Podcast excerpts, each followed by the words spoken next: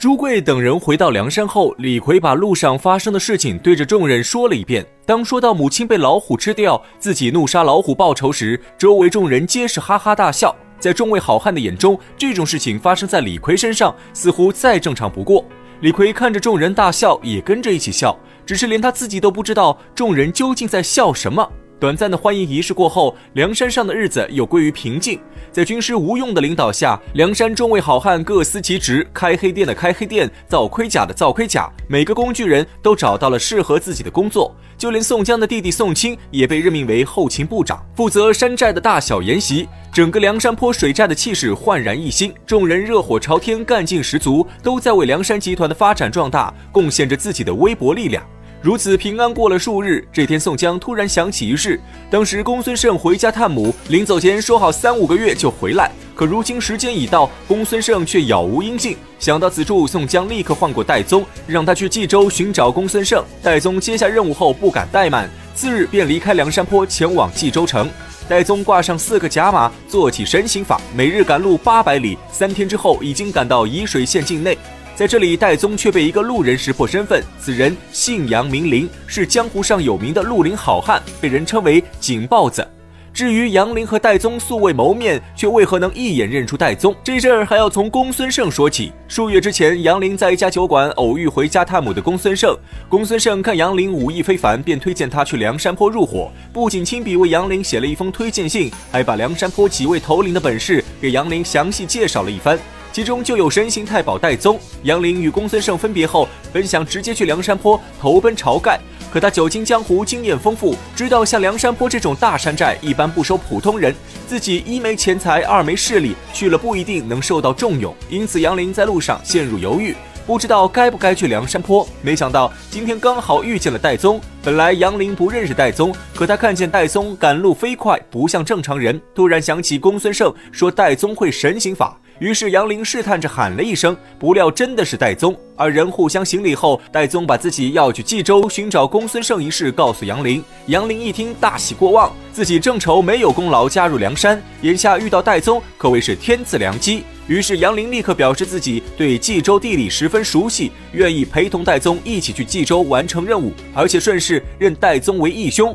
戴宗看杨林性格豪爽，也有结交之心，二人意气相投，一见如故，就此结拜为异姓兄弟。戴宗的神行法不仅可以自己使用，而且还可以用在别人身上。他将两个甲马挂在杨林腿上，自己也挂上两个甲马，二人便继续赶路。虽然速度达不到日行八百里，但也比一般人走路要快上许多。如此小行夜宿赶了多日。这天，二人来到一处险峻大山，正要从山下经过时，只听见一声锣响，从旁边树林中钻出一两百号小喽啰，簇拥着为首的两名头领，让他们留下买路钱。戴宗还未答话，杨林已经抢先出战。他本身就是强盗出身，深知其中的门道。只要先下手为强，打败强盗首领，剩下的小喽啰都是一群乌合之众，根本不足为惧。眼看双方就要交手，强盗中的一名头领却突然下令停手，而且直接喊出杨林的名字。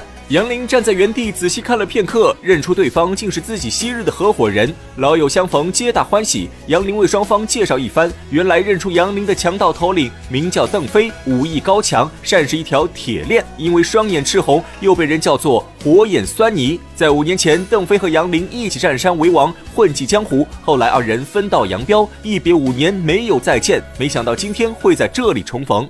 而另一位强盗头领姓孟，名康，外号玉翻竿。最擅长打造船只，因为押送花石纲时不满上司责罚，孟康一怒之下杀了提调官，逃亡江湖。而此处山势秀丽，风景优美，被当地人称为饮马川。本来有几个不成器的小强盗占据此地，一年前邓飞和孟康也看上了饮马川，便合伙从对方手中夺了过来。从此，二人在饮马川招兵买马，做起了强盗老本行。不过，在半年前，有一名刺配囚犯从饮马川经过，此人姓裴，名轩，原本是京兆府的六案孔目，为人刚强正直，文武双全，因此被人称为铁面孔目。但正是因为裴宣不肯同流合污，惹恼了新任知府。这知府心术不正，随便找个借口把裴宣革职充军。在路过饮马川时，恰好被邓飞所救。邓飞敬佩裴宣的为人，又因为裴宣年长，邓飞便主动让出山寨头领的位置，从大当家变成二当家。簇拥着裴宣当了山寨头领。三人占住饮马川，拦路抢劫，不断发展势力。现如今手下也有二三百号小喽啰，只是在面对官府围剿时，众人还是有些力不从心。在得知戴宗的身份后，邓飞喜出望外。如今梁山泊在强盗这个行业里算是金字塔顶尖的存在，也是他们的超级偶像。邓飞立刻拉着戴宗和杨凌返回山寨。早有小喽啰提前将消息禀告裴宣，裴宣一面吩咐手下杀猪宰羊准备宴席，一面匆忙出寨降阶相迎。众人在宴席上饮酒畅聊。戴宗看到这么多好汉，早起了拉拢之心，于是大肆吹嘘梁山泊的雄厚实力和经营理念，只把裴宣等三位头领听得热血澎湃，心生向往。同样都是强盗，自己这饮马川和梁山泊一比，那简直是天差地别。于是裴宣等三位头领一商量，决定放弃饮马川，加入梁山泊。此言一出，正中戴宗下怀。戴宗当场答应，但他毕竟有任务在身，当下告诉裴宣三人，让他们先收拾东西，等他从冀州找到公孙胜后，众人再一起返回梁山坡。裴宣等人并无异议。计划商量妥当后，众人大口吃肉，大碗饮酒。戴宗当晚就在山上住了一宿。次日，戴宗惦记着寻找公孙胜的任务，不顾裴宣等人的挽留，坚决带着杨林离开饮马川。二人急行几日后，已来到冀州城外。杨林觉得公孙胜是个修行之人，应该不在冀州城内居住，可以先在城外找人打听一番。戴宗觉得杨林言之有理，二人便在城外找家酒店住下，到处找人打听公孙胜的消息。可奇怪的是，二人一连打听了两天，居然没有一个人认识公孙胜。等到了第三天，戴宗决定去冀州城碰碰运气，结果还是一无所获。正在失望之时，杨林却突然看到前方有一群人敲锣打鼓，热闹非凡。戴宗和杨林爱看热闹，便站在街上驻足观望。只见两个小狱卒端着礼物花红走在面前，一个小狱卒拿着一把鬼头刀走在后面，而狱卒中间正走着一位壮汉。戴宗一看，心中不由得暗赞一声：“好人才！”只见此人两眉入鬓，凤眼朝天，五官棱角分明，身材魁梧壮实，不经意间露出一身蓝靛花袖，更显得气势非凡。端的是一条好汉。原来此人姓杨名雄，因为脸色偏黄，因此被人称为病关索。在中国民间传说中，关索是关羽的第三个儿子，但正史中却并未有明确记载。而杨雄本是河南人士，因为叔伯哥哥在冀州做知府，杨雄特地在冀州投奔亲戚。后来叔伯哥哥被调走，杨雄在他的介绍下认识了新任知府。